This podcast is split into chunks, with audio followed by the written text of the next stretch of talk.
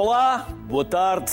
Dizem que toda a geração precisa de regeneração, mas não há um tempo definido para sair a geração anterior, nem uma altura certa para entrar a geração seguinte. Então, como se faz esta transição geracional? A mudança vem de convívio e confronto, mas a verdade é que as gerações atuais partiram de pontos diferentes que a distância parece ser a única coisa que as relaciona. Então, para tentar a aproximação, convidei para estúdio Bárbara Ferreira. A Bárbara é investigadora no Laboratório Colaborativo para o Trabalho, Emprego e Proteção Social e é também professora convidada no ISCTE, Francisco Guimarães, autor do livro do, e podcast de convocatória Conversas para ir a jogo e é também comentador desportivo. E ao Francisco junta-se o Filipe Magalhães. O Filipe é arquiteto no ateliê Fala. Aos três, obrigado pela vossa simpatia. Também trouxeram livros que nós vamos mostrar depois daqui a pouco, mas para já vamos à conversa, até para saber um pouco mais de vocês sobre aquilo que aqui trazemos. O tema hoje, como sabem, estamos numa semana toda ela dedicada aos jovens e é importante ouvir-vos e escutar-vos, que é uma coisa que por vezes não se faz, ouve-se, enche-se a boca com os jovens e depois não se escuta aquilo que eles têm verdadeiramente para, para nos dizer. Por isso, sintam-se à vontade para dizer aquilo que é importante para vocês e não propriamente aquilo que é importante para mim perguntar-vos.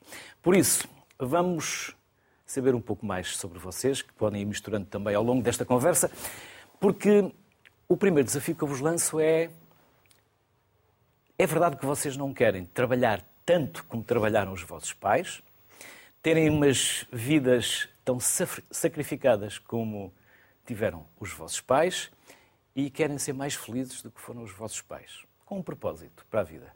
É verdade ou estou a ser exagerado ou somos exagerados quando dizemos isto? Bárbara, começamos por si. Vamos a isso. bem, desde logo, Boa tarde e, e obrigada Eu também não quero convite. generalizar, isto foi só um... foi logo uma provocação. foi só uma provocação. Um, não, mas obrigada pelo convite e pela oportunidade de estarmos aqui e, e termos este espaço, de facto, de diálogo aqui, intergeracional. Um, começando, eu acho que a, a, pergunta tem desde logo uma armadilha, não é? Há esta presunção de que as gerações anteriores têm sempre um manancial de críticas a apontar às gerações seguintes. Mas isto. No ocorre... nosso tempo é que era bom, eles agora. Exatamente. Isso até tem um nome que é. Recentemente, houve os investigadores que estudaram e analisaram essa, essa discrepância nos valores geracionais e atribuíram o nome de efeito de This Kids Effect. Não é? Os miúdos de hoje em dia têm um efeito psicológico. E a verdade é que constatamos isso desde Aristóteles, que já criticava as gerações mais novas, há quatro séculos antes de Cristo, exatamente com o mesmo tipo de críticas, de que são preguiçosos, que acham que sabem tudo uh, e que têm a certeza de tudo e afinal uh, desmoralizam a sociedade, não é? Portanto, Acho Ou seja, que... esquecemos aquilo que os nossos pais também já tinham dito de nós. Exatamente. E estamos embrincados sempre nesse confronto, se quisermos, nessa dialética entre gerações que, a meu ver, acaba por ser bastante salutar. Mais concretamente em relação às perguntas que colocou. Uh, os nossos, assim, os dados do ponto de vista mundial e até europeu e nacional indicam que, de facto, há jovens menos disponíveis para trabalhar na chamada corrida de ratos, não é? Em que as gerações anteriores tiveram trabalhar muitas horas sem muitas condições laborais, uh, um trabalho para toda a vida, frequentemente, não é? Tinha essa parte Preferência funcionário público que era o que os nossos pais queriam, que os filhos fossem funcionários públicos tinham emprego para a vida. Que, que lhe estava associada, não é? Num país em que não uh, abundavam grandes hipóteses de empregabilidade noutras áreas. E a verdade é que vê-se hoje em dia que as gerações são mais uh, resistentes a essas questões, talvez por terem Uh, assumido elas próprias durante a sua infância alguma da despesa dessa infelicidade, dessa exploração. A ausência dos pais de casa, Exatamente, das suas e, dessa, e da exploração a que foram uh, assistindo. Contudo, dito isto, isto é uma coisa mais cultural. Do ponto de vista mais social e económico, temos os jovens, hoje em dia, com muito mais dificuldades de inserção no mercado de trabalho. E a verdade é que, por mais qualificada que seja a nossa geração, temos níveis de desemprego que são bastante superiores às gerações mais velhas, o que é eh, notável não é, do ponto de vista do, do perfil económico do país e de, do progresso, apesar de tudo, social que tem, que tem ocorrido. Por isso, esta é uma, dizia que era uma pergunta de risco e muito traiçoeira por isto. Há, há questões que são estruturais à nossa sociedade, à, à, à, nossa economia, ao nosso modelo de desenvolvimento, que de facto impedem que uma boa fatia dos nossos jovens sejam menos qualificados, sejam mais qualificados, já com ensino superior completo e, e outras habilitações, tenham efetivamente oportunidades de entrar no mercado de trabalho. E quando têm, normalmente é sob um regime semelhante àqueles que os, os, os, nossos pais menos qualificados tinham, que era um regime de precariado. Não é? Já não temos tanto o proletariado, temos esta grande classe de precariado que abrange, na verdade, hum, muitas eh, gerações e muitos graus de qualificações, cada vez mais. É? Temos isso, por exemplo, no campo da investigação científica, eh, de uma forma bastante visível. Eh, e, portanto, há isto, não é? Eu, eu tendo a pôr mais o ónus do lado das estruturas de oportunidade que existem para os jovens do que em parâmetros individuais, filosóficos ou de falta de ética de trabalho, uh, porque acho que, de facto, uh, é o outro lado que tem, que tem mais responsabilidade. Eu não estou aqui para dar a minha opinião, não, sim, mas, sim, já, mas, que força, eu, força. já que eu lancei a questão com uma provocação, eu concordo perfeitamente que vocês não queiram trabalhar tantas horas como eu trabalhei, que tenham tido ou que tenham tantos sacrifícios como eu tive. Queiram outros propósitos para a vida, não têm que ser iguais a nós. Por isso, respeito perfeitamente e, e subscrevo o que disse.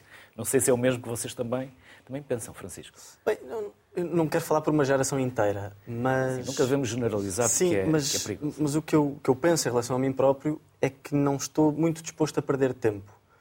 E se calhar o que nós vimos em relação, o que eu vi em relação, não digo aos, nossos, aos meus pais, mas se calhar a muita gente que me, que me rodeava, é que não estava propriamente a cumprir uma vocação. Eu acho que é isso que acontece comigo, ou seja, eu estou desde que estou, estou consciente de mim próprio, eh, desde que estou consciente dos meus, dos meus talentos, daquilo que me foi dado, estou desde esse dia à procura de um lugar certo para não, para não perder tempo, ou de vários lugares para não perder tempo. E por isso, sim, olhando para a sua, para a sua pergunta, para aquela questão de, de ser feliz, no limite, o cumprir com a vocação, eh, também nos ajuda a cumprir com uma certa, pelo menos com uma certa felicidade. E, portanto, eu diria que eh, os nossos pais também andavam à procura dessa, dessa felicidade, só que se calhar hoje eh, eu tenho condições que os meus pais não teriam, tenho outra liberdade que os meus pais não teriam, se calhar em condições normais. Mobilidade. Exatamente. Eh, portanto, eu, apesar de não termos tantas oportunidades no mercado de trabalho, ou as, as oportunidades que, que, temos eh, escasseiam do ponto de vista da qualidade, mas penso que temos uma, uma liberdade muito, muito, muito grande para cumprir com a, com a nossa vocação. Eu, pela minha experiência pessoal, acho que é muito eh, é paradigmática dessa, dessa ideia. Se calhar o meu pai não teria tido a oportunidade de ser treinador aos 15 anos. Não, se, calhar, se calhar o meu pai não teria tido a oportunidade do pai, do meu pai, do meu avô, dizer podes ir, vai à vontade, aos 15 anos, aos 20 anos, vai para a Índia. Ou seja, temos essa liberdade e, portanto, também temos uma certa responsabilidade de tentar cumprir com essas oportunidades que nos estão, que nos estão a ser dadas. Porque eu acho que, agora falo por todos, eu acho que nós jovens, quando confrontados, eh, e por isso é que eu não acredito muito naquela ideia dos jovens de hoje em dia, que são mais preguiçosos, ou que são menos educados, ou tudo isso. Porque quando somos confrontados com coisas à altura da nossa vocação, coisas à altura da, da, da grandeza a que somos, a que somos chamados, nós correspondemos. Nós somos capazes de estar 10 horas focados exatamente no mesmo, no mesmo ponto. Tem é que ser numa coisa que nos interesse, uh, num, lugar, como estava a dizer há bocadinho, que nos ajude, uh, que esteja à nossa altura. Ou seja, nós somos feitos para coisas grandes. Uh, e, portanto, não estamos dispostos a, a perder tempo em coisas mais pequeninas. E quando encontramos essas coisas grandes, quando damos uso à nossa liberdade, quando damos uso a essa responsabilidade que nos, eh, à qual somos chamados, eh, conseguimos cumprir e desfazer todos esses mitos de que esta geração uh, não presta lá grande coisa. Por isso, Filipe, quando se diz que os jovens têm pouca autonomia, que, por exemplo, não sabem mudar um pneu, não têm que saber mudar um pneu, porque talvez nem queiram ter carro. Sabem a fazer muitas outras coisas que os mais velhos sabem mudar o pneu, mas não sabem fazer. Por isso, não há que comparar gerações, não é? Eu, eu acho as comparações sempre um bocadinho injustas.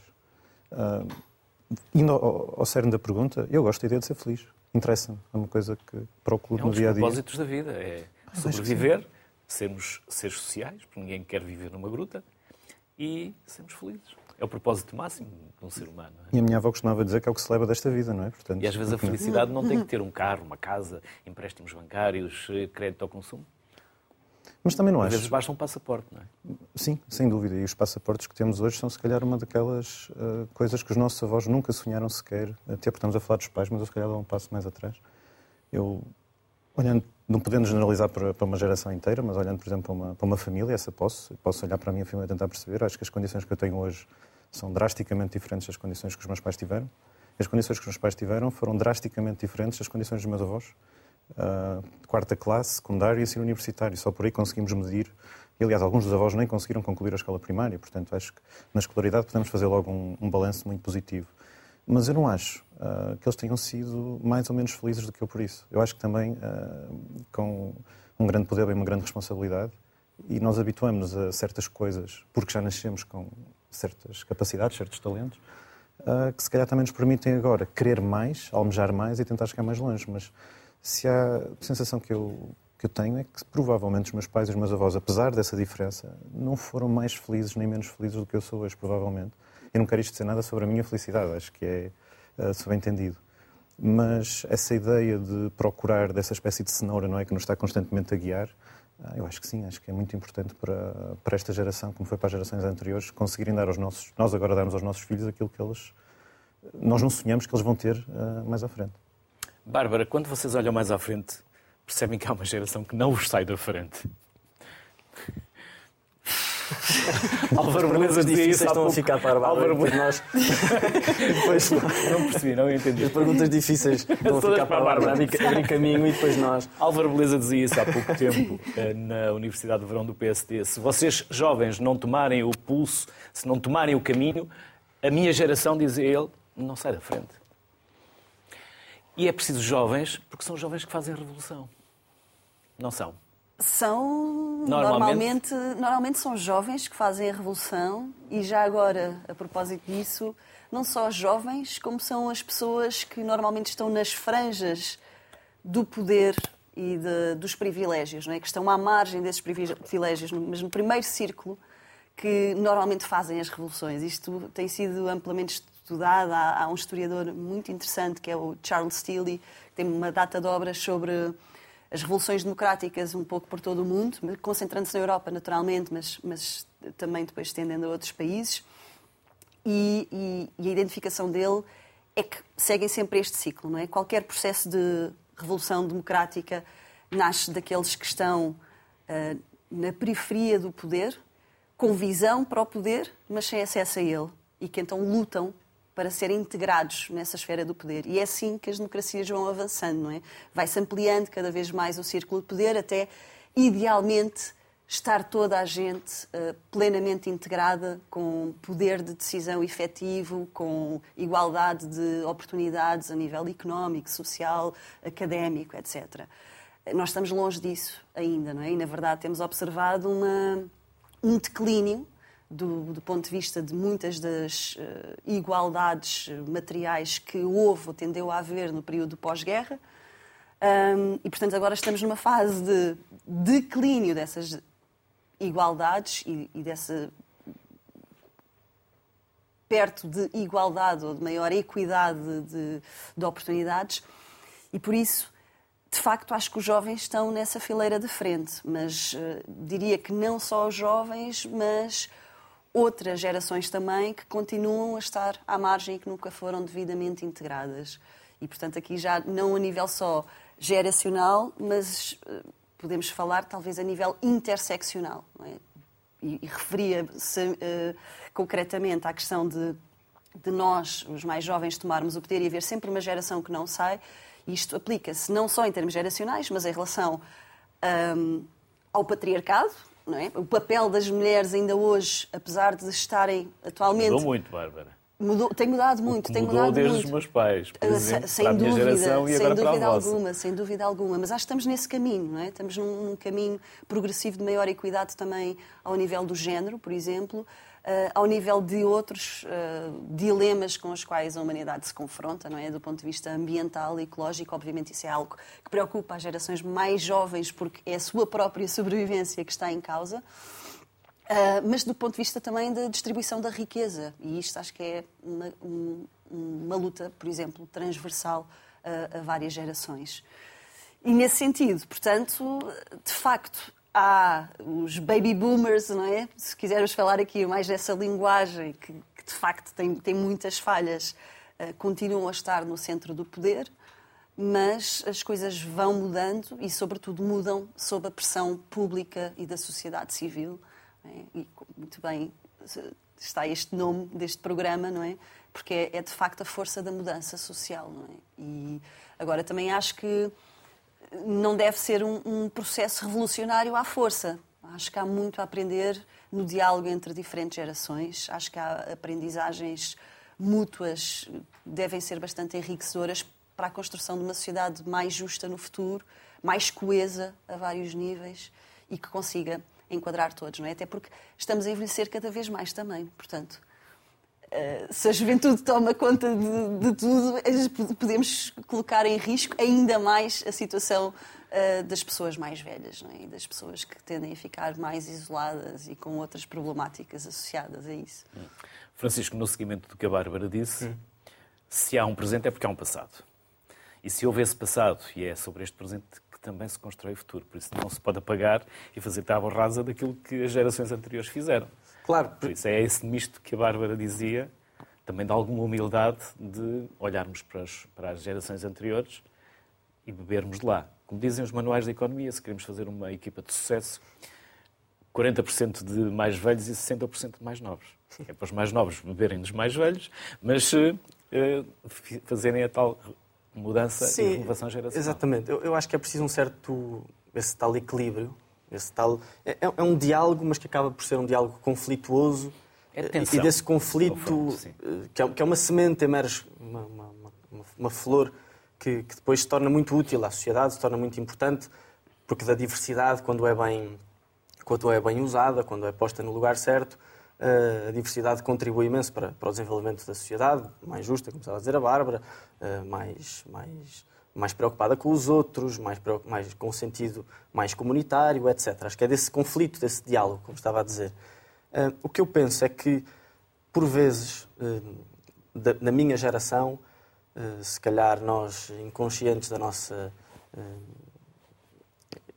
conscientes, de, se calhar achamos que somos imortais inconscientes de que se Até calhar 40, a morte 50 não é uma... anos achamos que somos que Exatamente, mas, mas por um lado, conscientes da nossa imortalidade, eh, cientes de que a morte não é só uma probabilidade, não é apenas uma probabilidade, mas, eh, mas, mas é também uma, uma certeza, nós nem sempre temos essa consciência, eh, às vezes estamos demasiado focados em nós próprios, não alargamos o nosso horizonte, não alargamos o nosso olhar e queremos romper com, com, com o passado.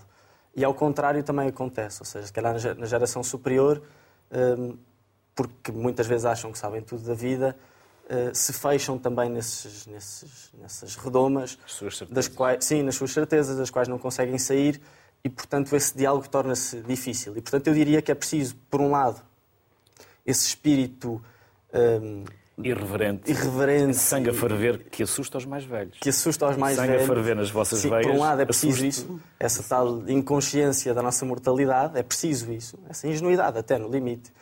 E também diria que é preciso um bocadinho um, um, uma, uma, tentação dos mais velhos de, de, não quererem sair dali, mas que mantenham no, no mínimo um espírito aberto dos, dos, dois lados, para o tal diálogo acontecer.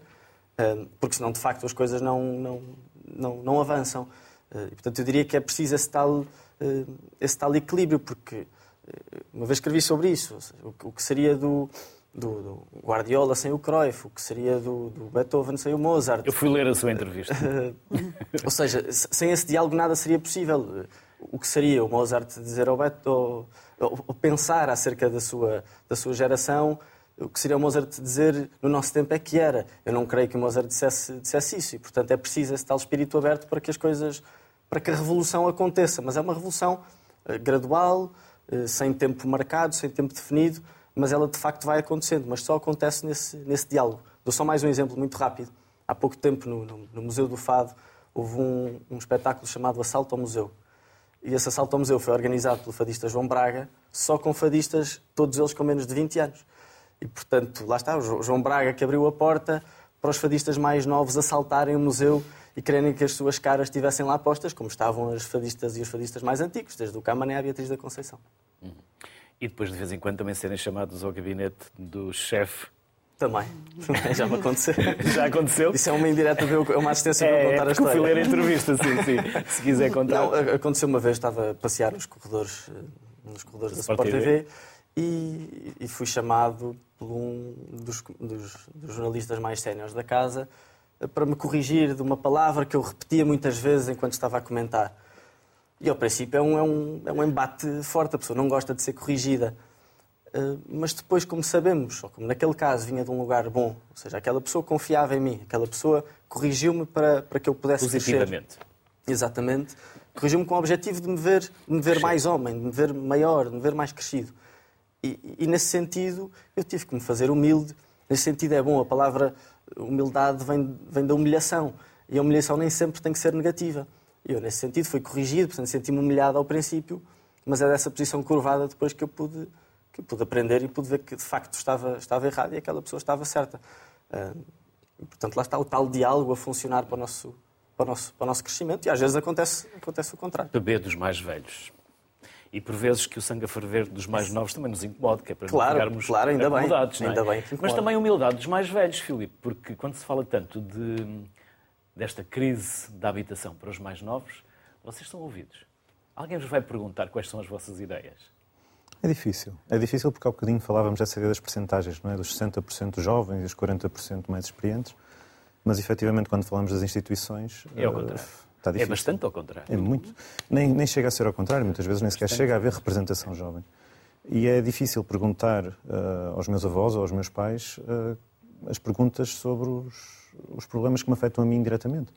Uh, eu acho complexo que seja uma geração que está à porta da reforma, que possa tomar as decisões sobre quem está a entrar agora no mercado de trabalho e quem está frente a frente com um mundo bastante diferente daquele que encontrou há 30 ou 40 anos atrás, uh, e que seja capaz de tomar essas decisões muitas vezes para prazos de 10, 15, 20, 50 anos. Uh, e no nosso caso, especificamente, uh, num universo que conhecemos melhor, que é o universo da construção, da arquitetura, da habitação, acaba por ser perfeitamente claro essa, por ser perfeitamente claro essa, essa espécie de indiferença pela opinião, à falta de um termo mais técnico de, de, quem vem, de quem vem agora a entrar no mercado de trabalho, de quem vai à procura de comprar uma casa, quem vai à procura de perceber o que é uma habitação. Porque efetivamente. que tipo passaram... de habitação é que vocês querem, não é? Provavelmente uma habitação muito diferente daquela que os nossos pais queriam. Os agregados familiares mudaram e hoje em dia se fala muito nesta coisa das novas formas de habitar, está escrito em todos os enunciados de concursos públicos, é muito falado pela comunidade política, mas nenhum deles faz a mínima ideia do que está a falar porque efetivamente continuamos a fazer T2, T3, seja no setor público, seja no setor privado, como eram feitos nos anos 80, quando tínhamos descoberto uma nova liberdade e nos preparávamos para juntar à União Europeia. Por isso era importante, se calhar, hoje olharmos para outros modelos, se calhar para outros estados da arte, não é? Não ficarmos centrados apenas na realidade que conhecemos e, eventualmente, perceber que há outras maneiras de chegar ao mesmo resultado ou então que há outras maneiras de chegar a outros resultados. E na habitação estamos a precisar urgentemente de levantar essas novas hipóteses, essas novas possibilidades, porque senão corremos o risco do parque habitacional que estamos a construir hoje ser apenas uma perpetuação. Mas vocês chegam-se à frente, permita-me a expressão. Porque por vezes eh, também reclamam, mas depois hum, não se vê iniciativa. Ou não conseguem sequer dar o, passo porque a barreira não se levantou. Sim, é, é sempre uma condição traiçoeira. Porque, pegando um exemplo concreto da habitação pública, uh, a forma de aceder à habitação pública, às encomendas de habitação pública, aos projetos de habitação pública, passam pelo concurso público. E o concurso público tem normalmente um júri público. O júri esse que é feito pelas instituições públicas. E é muito difícil. Pessoas, e essas pessoas tendencialmente não concordam connosco. Portanto, quando acontece um gesto mais, a mais rebelde... Continua, a barreira continua fechada. Está, está muito difícil, é muito difícil. Então acaba por haver uma espécie de estratégia de alguns ateliês mais jovens, que é a estratégia do cavalo de Troia, que é colocar qualquer coisa do lado de lá que parece que é uma coisa, mas afinal vai saber é outra, e esperar que no prazo de 5, 10, 15 anos, com a construção e com a consolidação desses modelos, possa eventualmente haver uma pequenina revolução, que nunca vai ser uma revolução muito grande, mas que ajude a, a mudar qualquer coisa. Se não tudo. Vamos juntar à nossa conversa, via Skype, a Isabel Guedes. A Isabel já cá esteve, julgo que também por Skype, se não estou em erro. A Isabel é presidente da Junta de Freguesia de EJA. Isabel, permita-me, eu sei que não se deve fazer isto, mas vai perdoar-me. Que idade tem Isabel? Eu, neste momento, tenho 27 anos. Uh, fui eleita com 21, uh, ah, ou seja, já vou no meu segundo mandato uh, aqui, em frente aqui a liderar os destinos da, da freguesia de Eja, que para quem não conhece faz, faz parte aqui do Conselho de Penafiel, mais a sul do Conselho de Penafiel e pertence ao distrito do Porto, ou seja, estou aqui mais a norte, mas fui eleita bastante, bastante jovem. Por isso, chegou-se à frente e acreditaram em si. Esses é mais verdade. velhos é não tiveram medo da sua juventude. É verdade. Foi fácil convencê-los ou apanhou-os desprevenidos? Não, havia aqui também, eh, pronto, para contextualizar toda, toda, tudo aquilo que aconteceu, uh, o meu pai era o anterior presidente da Junta, uh, que esteve 12 anos à frente uh, da, da, da, Junta de Freguesia. eu acabei por estar aqui, de certa forma, sempre em convivência com, com todas as pessoas aqui, nomeadamente com os mais, mais velhos. A freguesia de Eja conta com cerca de 900 habitantes e, maioritariamente, são, estamos a falar de, de pessoas mais envelhecidas. somos poucos os jovens que, que, que, que vivem aqui na, na freguesia mas de certa forma foi fácil porque as pessoas acabam por me conhecer. Eu acredito que se não houvesse esta ligação uh, com, a, com os mais velhos e o facto de eles já me conhecerem seria mais difícil. Contudo, existiram comentários negativos, uh, no sentido de uh, a Isabel se calhar não vai conseguir fazer um pagamento, a Isabel se calhar não vai estar apta a conseguir liderar os destinos da freguesia. Existiram esse tipo de comentários que, para, para eu que era jovem e com algumas inseguranças na altura, não é? me neste caso, me deixaram algo, algo insegura. Contudo, uh, e falando aqui uh, da felicidade, que era algo que estavam a falar, uh, eu acho que a motivação que eu tinha e, e, querer alcançar isto, que sempre fez parte de um dos meus objetivos, contribuiu para eu me sentir bem neste cargo que eu, que eu ocupo, mas não só nesta, nesta parte, também na, na minha profissão, é algo que eu gosto. Por isso, eu acho que nós jovens temos que uh, estar inseridos uh, e tentarmos fazer de tudo para nos sentirmos confortáveis, apesar das várias. Das vários entraves, das várias barreiras que vamos encontrando ao longo da nossa vida, eu acho que se nós tivermos o empenho, a motivação, o esforço para os conseguirmos alcançar, acho que conseguimos tal como ah, se calhar os mais, os mais velhos que tiveram outros tempos, é óbvio, mas também falar-vos aqui de, de, de, uma situação que na, na, constituição da lista eu também tive, um, uh, neste caso tive em consideração, que foi, eu era muito jovem, a, a, a equipa em si uh, também tinha jovens, mas eu tive um, a, noção que tinha que ter aqui as pessoas com mais experiência, ou seja, as pessoas com mais, exatamente, com mais maturidade, porque uh, para além de nós jovens termos uh, dinamismo, temos novas ideias, uh, dizem, dizem que somos a geração não é mais bem qualificada para mas nós precisamos desta parte, com, desta parte, neste caso, destas pessoas com experiência, destas pessoas que estão lá também para nos poder ajudar, que já fizeram uh, situações e que já sabem que se calhar para aquele caminho é o mais certo. Ou seja, haver esta ligação, haver esta soma para que depois tudo possa correr bem. É nisto que tentamos trabalhar uh, diariamente, uh, em conjunto, para que consigamos levar os destinos da nossa freguesia o melhor possível. Eh, por isso acho que tem que haver esta ligação entre ambas as gerações. Eh, só assim é que uh, conseguimos evoluir, só assim é que conseguimos também ajudar os mais, os mais velhos, só assim é que conseguimos também que a nossa sociedade possa evoluir. Por isso, acho que é, neste, é nesta soma que devemos trabalhar. Hum. Isabel, já voltamos à conversa. Vou-lhe pedir se tiver essa disponibilidade para ficar connosco até ao final. Claro que sim. Vamos mixando aqui a conversa entre o estúdio e, e a via fica aberta também se quiser intervir, mesmo sem eu a chamar, faça, okay. faça, faça-nos esse, esse, esse favor. Bárbara, nesta semana, como eu disse no arranque do programa, são só temas dos jovens. Eu sou um fervoroso adepto do voto aos 16 anos, por isso quem me conhece sabe, ah, porque um jovem aos 16 anos pode trabalhar, pagar impostos, ser preso, mudar de sexo, mudar de nome, uh, tudo e mais alguma coisa, mas depois não pode votar porque uhum. dizem que não é suficientemente maduro, que o cérebro ainda não está desenvolvido.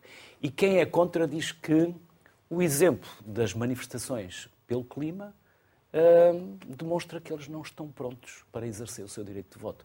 Não há aqui um contrassenso. Até porque é uma das questões, das questões que queria, queria abordar, que são que é esta mudança climática e o papel das novas gerações, dos Sim. jovens, na mudança, na, Naturalmente. Na ruptura. E, e há pouco o Filipe dizia ali uma coisa que é este princípio basilar de as pessoas que são afetadas pelas decisões terem a possibilidade de participar nelas.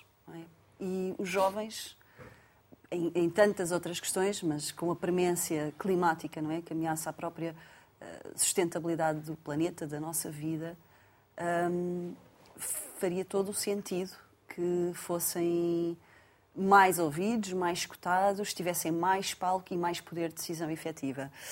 E isto a um nível, diria, de, da democracia representativa, portanto, direito de voto, como diz, não é? direito eleitoral, de escolher os seus representantes e de poder ser ele ou ela própria também eleito representante do povo, Uh, mas também creio que há aqui esta esfera de democracia participativa informal que vai desde os movimentos que estamos a, a, ver nas imagens, das manifestações, dos grupos de cidadão, dos movimentos independentes, movimentos sociais que lutam, organizações uh, de sociedade civil, né, de diferentes coletivos uh, informais e formais, que lutam por diferentes esferas, por diferentes direitos, que têm também que ter mais, mais palco e mais poder de decisão. Tem que haver uma redistribuição do poder, não é? No fundo, além de uma redistribuição económica, hum, de forma a fazer face a todas as injustiças sociais com que nos deparamos, deve haver também uma maior redistribuição do poder político para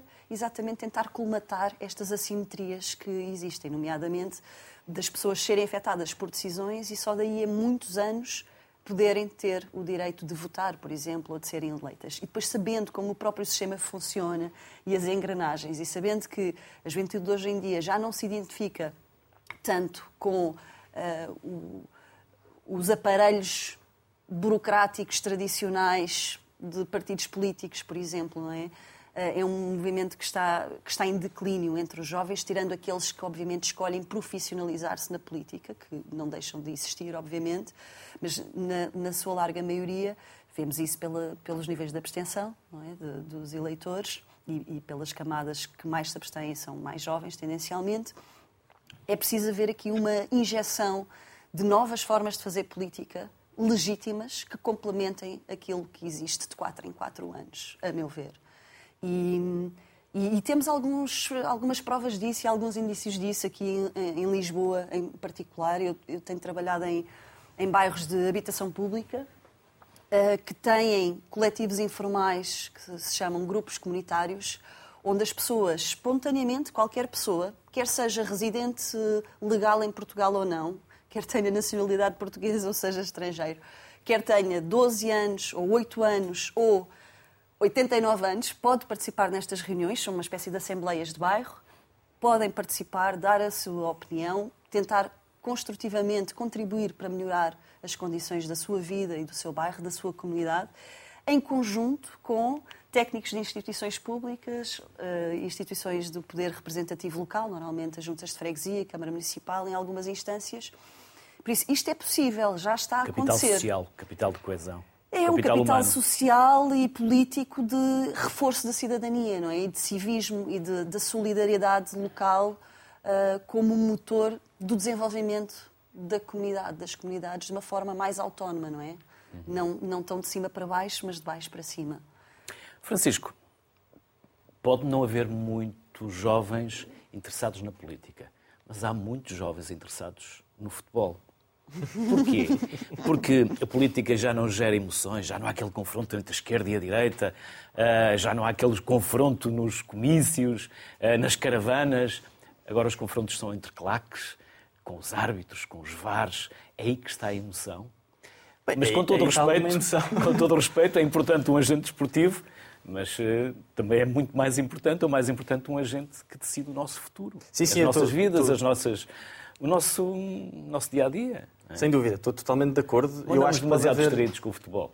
Eu acho que andamos demasiado distraídos. O futebol, acho que o futebol tem um excessivo protagonismo. E nós televisões não temos ajudado vezes. a isso. Diga desculpe. E nós as televisões não temos ajudado a isso. Porque enquanto se discute Sim, futebol, não todos... se discute os vossos problemas. Sim, acho que todos contribuímos. O que eu acho é que o futebol, por um lado, toma um lugar central eh, pelo lado errado, mas por outro lado, o desporto como um todo, e o futebol incluído, eh, deve manter esse lugar central, só que esse lugar central Hum, deve estar desenvolvido de outra forma.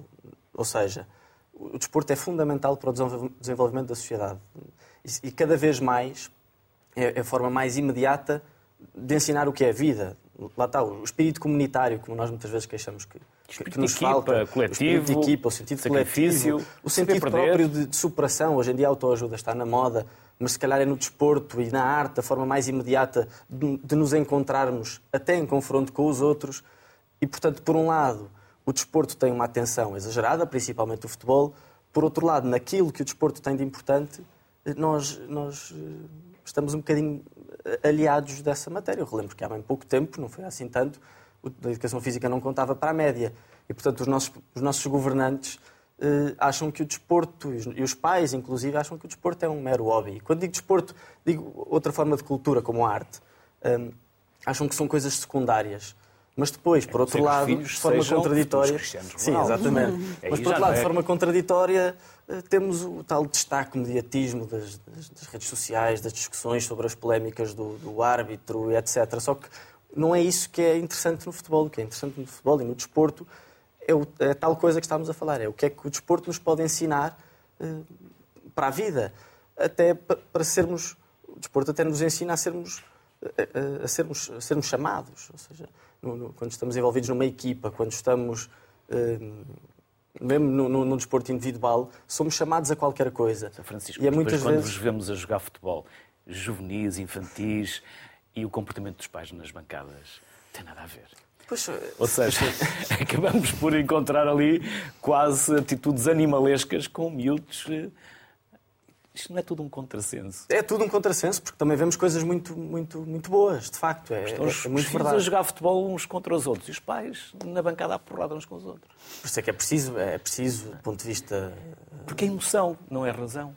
É? Sim, mas ainda bem, ainda bem que o é. E quando o desporto deixar de ser emoção, acho que é meio caminho andado para que ele se torne menos Desde interessante. se torne irracional. Não é? O problema é esse.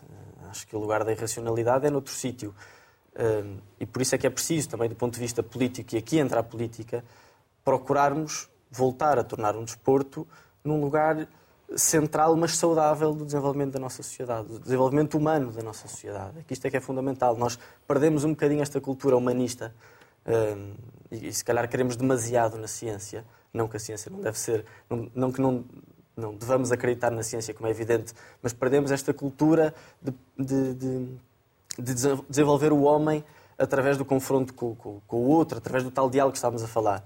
E por isso é preciso, do ponto de vista político, medidas que voltem a tornar o desporto e a arte e qualquer forma de cultura um lugar de desenvolvimento do nosso, da, da, da, nossa sociedade, seja do ponto de vista coletivo, como também do ponto de vista individual. Acho que através do desporto, através da arte, conseguimos eh, formar melhores pessoas, pessoas mais preocupadas com o bem comum. E o bem comum é a política. E aqui fazemos o tal, a tal ligação que é preciso fazer. Por um lado, eu acredito que a forma mais, eh, como é que dizer, mais, mais imediata de fazer política e se calhar mais visível é através da forma política tradicional. Mas é também preciso que a política tradicional, que os partidos e que, que o governo, etc., e o Estado esteja atento a formas não tradicionais para que essas formas não tradicionais sejam chamadas para a forma tradicional. O problema e, portanto, é que depois no Parlamento haja... eles têm bastante mais idade. Só há dois abaixo dos 25 anos. Em, em, que... No Parlamento. Sim, por exemplo, mas... E 45 acima mas, da idade Mas há, há, também aqui, e, sou muito, e serei muito rápido, há também aqui um contrassenso. Por um lado, eu acho que nós, mais jovens, somos chamados a pôr as mãos na massa, e quando digo pôr as mãos na massa, é irmos para a forma tradicional de fazer política, porque é ali que se tomam as decisões. Por outro lado, também há esse fechamento por parte dos partidos políticos que acham, por exemplo, eh, as, as juventudes partidárias são um bocadinho pau para toda, para toda a obra, mas depois nas decisões mais importantes eh, são postas, são postas de lado. Portanto, para as reuniões mais importantes, as juventudes partidárias vão só colar cartazes. Hum, mas diria que é, que é, Eu tive experiência numa campanha partidária na, na Câmara de Lisboa e no meu círculo eu procurei chamar os meus amigos mais competentes, as pessoas mais competentes que eu conhecia. 400. Hum, Sim, muitos deles uh, foram voluntários, mas, não são amigos mas se calhar a maior parte. sociais ou do Instagram. Sim, mas se calhar a maior parte, o melhor da sociedade civil que eu conheço, não se quis envolver. Pessoas da minha idade, e portanto também há um contrassenso. Nós queremos muito fazer política, mas depois temos medo da forma tradicional. E é preciso, mais uma vez, este tal diálogo. O Filipe não tem cara de ponte para usar a arquitetura. Vai-me permitir que eu passe por cima de si para irmos à Isabel e já, já vou. Porque gostava de perguntar, se seguir este raciocínio político. Isabel, Onde estão os jovens na política? Estão nos Jotinhas? E esgotam-se aí? Eu acho que não. Uh, eu acho que, efetivamente, as juventudes partidárias, e concordo aqui com o comentário que o Francisco disse, que muitas das vezes as juventudes partidárias acabam por ter aqui só o papel de, ou, ou, na, nas campanhas eleitorais, estarem a abanar as, bandeirinhas e depois pensarem que as juventudes partidárias acabam por não ter aqui um, um papel mais, mais do que isso, mas verdadeiramente, eh, verdadeiramente eu acredito que os jovens estão nas juventudes partidárias, é certo, mas também estão, um, neste caso, na sociedade civil, a dar o seu contributo, se calhar de uma forma diferente do que aquilo que uh, se espera, uh, ou seja, não indo de encontro aos partidos, às ideias que os partidos têm, àquelas ideias enraizadas que os partidos têm, mas sim de uma formas diferentes, com ideias diferentes, e eu acho que também os partidos têm que os ouvir para que uh, possam ir se atualizando, digamos assim, ou seja, para que cada vez mais os partidos também possam atrair as, uh, os jovens uh, e, e, procurar também perceber as ideias que eles têm, porque certamente que são úteis eu vejo aqui, e dou o meu exemplo, a freguesia é muito pequena, e até à minha candidatura não existia muitos jovens envolvidos na, no movimento que foi criado.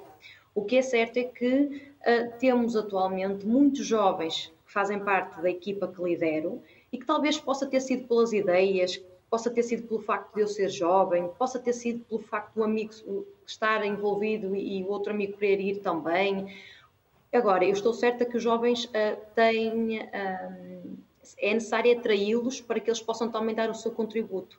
Uh, mas não acredito que estejam só nas juventudes partidárias. É necessário que os partidos também sejam capazes de os atrair cada vez mais. Uh, e estou certa que, se calhar, o, o meu exemplo possa ser uh, vários, uh, possa se transformar em vários exemplos ao longo, exatamente, ao longo do nosso país. E é assim que eu o desejo, é assim que eu tento transmitir, de forma a que os jovens na política também possam dizer que aquilo não é só para os mais velhos, não é aquela pessoa que está ali 12 anos, é também envolvê-los para, quer seja através das assembleias de freguesia, quer seja através das assembleias municipais, eu falo aqui mais dos órgãos autárquicos, porque é a visão que tenho atualmente, nomeadamente junto à freguesia, Câmara Municipal e Assembleia Municipal, mas eu, aquilo que me tenho percebido é que os jovens efetivamente eh, estão motivados para. Agora, é necessário também criar condições para os atrair e tornar os partidos cada vez mais uh, atrativos para que os jovens possam uh, identificar. Isabel, os problemas, as dificuldades, os anseios dos jovens na sua freguesia não são propriamente os mesmos de quem vive num grande centro, mas alguns são. Sim. Claro que sim. Uh, uh, nós tentamos sempre, uh, um dos objetivos é desenvolver ao máximo, foi aquilo que eu estava a falar, desenvolver ao, ao máximo a nossa freguesia. Contudo, nós vamos acabando por perder jovens. Perder jovens no sentido que vão à procura de, se calhar, regiões com maior acessibilidade, vão, vão para a procura de melhores condições de vida, vão nomeadamente se calhar para o Porto, que é uh, o distrito aqui mais, mais próximo, uh, de forma a conseguirem trabalhos melhores, ou seja, não trabalhos precários, porque estamos a falar de uma, de uma freguesia que é muito rural, ou seja, temos, não, temos muito por onde os jovens está, ficarem cá. Agora, é, é diferente porque os jovens cada vez mais procuram condições o melhor possível para conseguirem constituir família, conseguirem ter um bom trabalho, conseguirem reunir as máximas condições. Contudo, a minha opinião é que isto está a ser cada vez mais difícil, com a inflação que, estamos a, que está a apresentar, com o aumento de, de, juros em termos de habitação, uh, com a, a, dificuldade dos jovens sair de casa, com a dificuldade em termos de trabalho. Isto começa a criar aqui várias uh, situações que deixam os jovens um pouco mais retraídos, uh, um pouco mais preocupados com a sua vida adulta, como é que vão conseguir gerir com isso. Agora, o que eu me tenho percebido é isto, é que os jovens acabam por sair daqui, destes meios, à procura de melhores condições de vida, digamos assim, porque acabamos por não conseguir uh, uh, criar aqui as, a maior número de condições para que eles possam ficar cá é isso que se tem observado atualmente. Isabel, foi um gosto revê-la aqui no obrigada Sociedade eu. Civil. Até uma próxima e as maiores felicidades. E muitos parabéns, obrigada, Isabel, igualmente. mais uma vez. Obrigada. Obrigado, obrigado. Filipe, falamos muito de grandes nomes da arquitetura, com toda a legitimidade, mas eles não abafam os vossos. Ou seja, é que depois não se fala dos mais novos. Falamos sempre dos mesmos e os mais novos quando é que começam a ser falados? Ou não precisam de ser falados porque já estão inseridos e já estão a marcar o estado da arte? Eu e não é propriamente isso que um arquiteto procura. Eu acho que sim. Eu acho que se nós pensarmos bem nos diferentes fóruns, há muito espaço para os mais novos aparecerem. Uh, feliz ou infelizmente, se calhar não são os mesmos canais em que essa classe mais, mais experiente vai aparecendo. E pegando nessa ideia do estado da arte, há várias profissões, sei lá, um, um carpinteiro ou um, um, cirurgião, que se repetir uma tarefa mil vezes da mesma forma com sucesso é, é venerado, é? torna-se alguém extremamente valioso. Eu tenho muitas dúvidas que isso aconteça na arquitetura. E o problema que acaba por nos afetar mais enquanto uma geração mais jovem é sentirmos que as tais instituições estão entupidas, passa a expressão, uh, por essa geração que tem uma visão muito centrada numa maneira de fazer, que é a maneira de fazer que conheceram, que compreenderam, que, que dominaram, que depois acabam por, de alguma forma, contaminar as escolas, e as escolas de arquitetura estão essencialmente uh, repletas de professores dessa geração.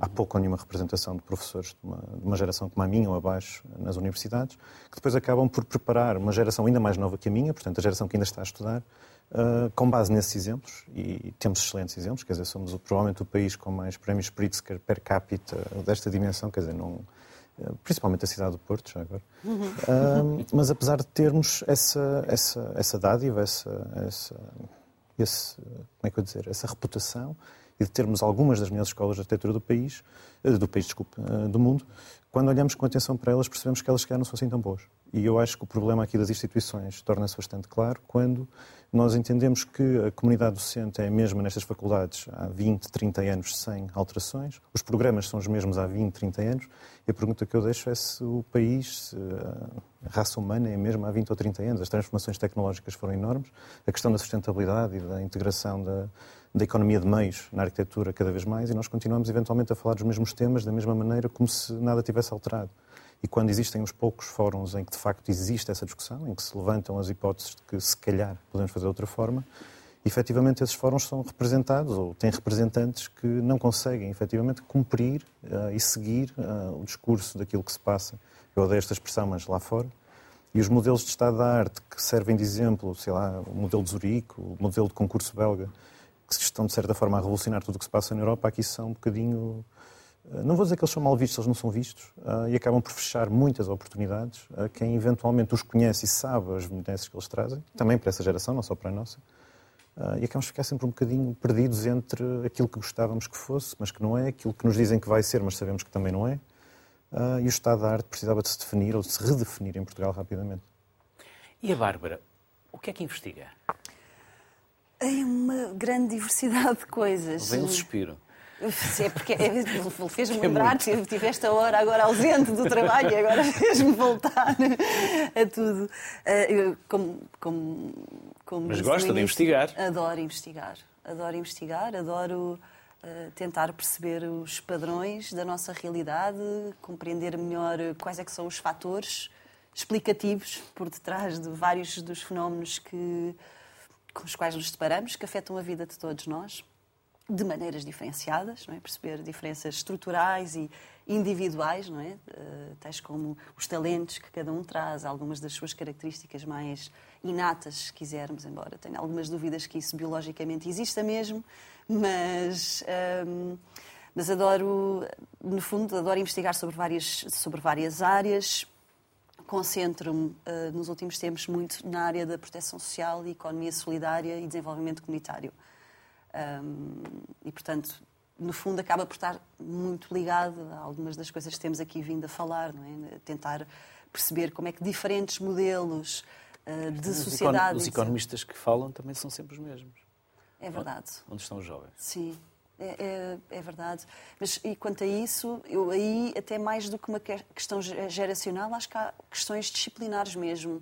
Acho que temos muito a ganhar com os diálogos entre disciplinas também, porque em, em, em total apoio aqui pelo que o Filipe disse, a verdade é que nós nas universidades não estamos a ter a regeneração que era preciso, não só a nível geracional, mas também a nível temático, a nível disciplinar, um, a nível dos próprios modelos de ensino e de aprendizagem e, e de didática associados e pedagógicos. Um, e por isso creio que precisávamos de uma revolução aí também.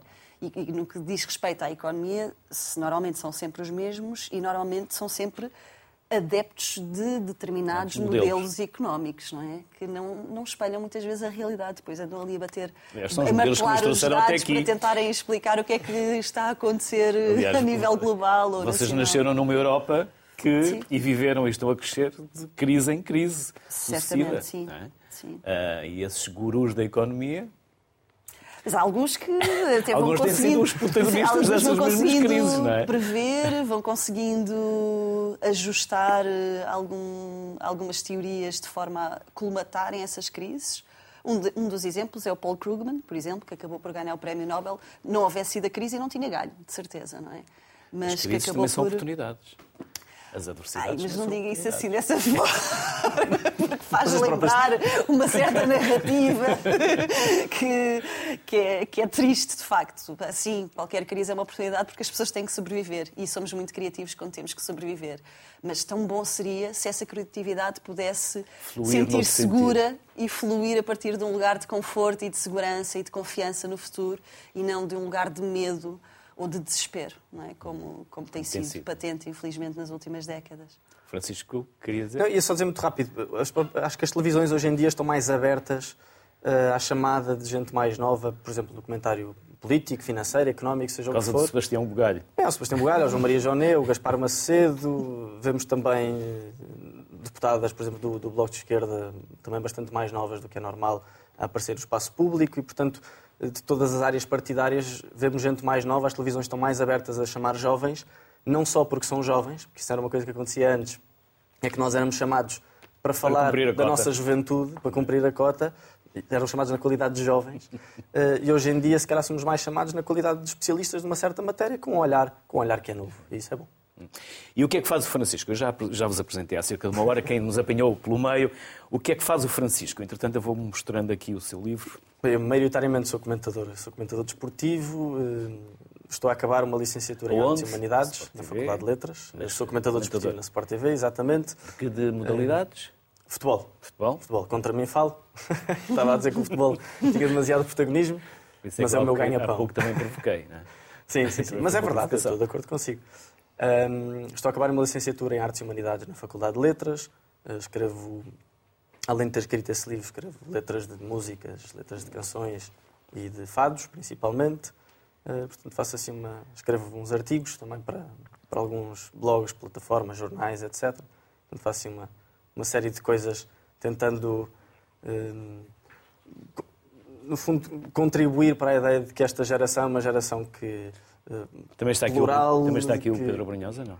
O Pedro Brunhosa está nesse livro. A minha ideia nesse livro é. foi exatamente esse, foi fazer um diálogo. Eu vou, eu vou mostrar aqui isso. O reflexo não está fácil. a ideia Estamos com um livro... estúdio virtual, por isso também temos de ter cuidado com, com o estúdio. Por isso, uh, estão, estão aqui estes nomes. Quem são estes nomes e porquê é que eles estão aqui? Bem, a, se ler, senão a minha ideia com esse livro foi fazer um, um, diálogo sobre temas diferentes da vida com, com pessoas de todas as áreas, partindo do jogo, partindo de um jogo de futebol. Vou mostrar a capa e depois mostro, outra vez. Aqui está o campo de futebol, porque eu acredito que o jogo, lá está, é uma forma muito eficaz de ensinar o que é a vida e que nos dá todos os ingredientes de que nós precisamos para enfrentar. E, portanto, chamei 23 convocados, eh, mais três para fazer prefácios e pós-fácios, etc., de todas as idades. César Mourão é guarda-redes. César Mourão é guarda-redes. Mas desde o Jerónimo é defesa. Há várias pontas de lança. Miguel Sousa Tavares é médio. José Mourinho é avançado. E, portanto, a partir de conversas com, com, com, pessoas de todas as áreas sobre temas diferentes. Desenvolvi esse livro, desde o Afonso Reis Cabral, escritor sub-35, até ao general Ramalhianes, eh, pessoa muito mais experiente. Portanto, a ideia foi ter um, um rol alargado para falar de todos os temas que eu acho que são importantes para a nossa vida. Filipe, e o ateliê? O Onde ateliê... está o ateliê e o que é que faz o ateliê? O ateliê foi, uma, foi o gesto mais político que fizemos até hoje, que foi decidir em plena crise que se calhar valia a pena começar qualquer coisa. Uh, o nosso ateliê é uma prática colaborativa, horizontal. Uh, somos 10, uh, fomos sendo outros ao longo do tempo. estamos baseados no Porto e trabalhamos... Que sítio? no centro do Porto, perto do, do bairro da Bolsa. E temos vindo ao longo dos anos a desenvolver uma, uma série de projetos que começam particularmente na encomenda privada, e depois vão devagar, devagarinho, estendendo-se até à, à, investigação, à habitação, à habitação coletiva, à habitação unifamiliar. Uh, andamos um bocadinho espalhados por essa coisa maravilhosa que é o subúrbio, a fazer aquelas casinhas uh, que crescem como cogumelos aqui e ali, e depois vamos, de vez em quando, uh, fazendo algumas encomendas de maior dimensão. Recentemente conseguimos ganhar alguns concursos públicos em colaboração com, com colegas nossos também do Porto, e estamos agora a trabalhar uh, mais a fundo o tema da habitação social, da habitação coletiva, da habitação de custos controlados. Uh, em paralelo à prática enquanto ateliê, somos professores universitários também, uh, aqui em Lisboa, no Isqueté, no Politécnico de Milão, em Paris e em Genebra. e vamos conciliando as investigações que fazemos na, na prática da arquitetura com a investigação que fazemos na prática do ensino, Uh, e sentimos que as duas coisas acabam por se complementar muito bem e acabam por se refrescar mutuamente e obrigam-nos também, de certa forma, a acompanhar um certo estado de arte que eu falava há pouquinho, de forma a garantir que nenhum dos dois acaba por ficar para trás. Uh, e acho que é mais ou E vamos conseguir que as cidades não estejam ou não sejam feitas à volta do automóvel? Difícil. Pelo menos a combustão. Difícil. Se calhar vamos fazê-las à volta de automóveis diferentes, uh, mas à partida vai ser uma cidade melhor, a cidade do futuro. Como? Será mais verde? Será com espaços verdes no centro e a habitação mais nas periferias? Eu não sei se a grande diferença passa pela separação entre a periferia e o centro, ah, porque quando nós pensamos em grandes centros urbanos, pensamos em Porto e Lisboa, essencialmente, ah, mas a esmagadora maioria da população não está nesses dois centros, apesar de haver uma grande densidade. Uh, e acho que é possível, como eu dizia há pouco, é, é possível ter diferentes tipos de felicidade uh, nas diferentes gerações. Eu acho também é possível ter diferentes tipos de felicidade nas diferentes zonas urbanas. Uh, e duvido que em Eja se viva pior do que se vive em Lisboa hoje em dia. Se fosse Presidente da Câmara do Porto ou Presidente da Câmara de Lisboa, tirava os automóveis da Avenida dos Aliados ou da Avenida da Liberdade? Sim, eu como utilizador assíduo do automóvel... Não estava à espera desta. teria alguma dificuldade nisso. mas acho que os centros históricos, os centros os centros Unesco, principalmente, que são desses que estamos a falar agora, eu não estou a ver grande necessidade no automóvel para lá das funções habituais de carga, descarga e de apoio aos serviços. Uh, portanto, acho que sim, acho que era possível imaginar um futuro em que isso acontece. Até porque o comércio ganha com as pessoas a pé. Acho que sim, mas o comércio também precisa de, algumas, uh, de alguns serviços, de alguns apoios. Portanto, eu acho que é uma discussão que se devia ter, que é um dos problemas das discussões na nossa área. Nós não as temos, nós assumimos essas discussões, desde a reabilitação urbana à habitação pública. E se calhar se essa discussão acontecesse, se calhar em fóruns como este, podíamos eventualmente chegar a, a conclusões mais definitivas do que simplesmente o novo decreto-lei que foi publicado em que o automóvel não chega. Eu acho que há uns passos intermédios que podem ser tomados. Filipe, Francisco e Bárbara, foi um gosto receber-vos. A sociedade civil é vosso. Sempre que entenderem que nós podemos e devemos trazer mais temas. Façam o favor de nos desafiar. É da sociedade civil, por isso é de todos. Bem-ajam também por hoje terem contribuído para todos com os vossos exemplos, com os vossos conhecimentos, com os vossos saberes e com o vosso sangue a ferver. Precisamos do vosso sangue a ferver para ver se desinquietamos aí algumas almas mais acomodadas. Por isso, os maiores sucessos para vocês nas vossas vidas pessoais e profissionais, porque o futuro é vosso. Diferentes gerações, diferentes formas de ver o mundo, e se desse confronto se fez a evolução da humanidade, ora aí está. Amanhã não emitimos, vamos regressar na segunda-feira para o último programa dos cinco que dedicamos aos jovens. Até lá.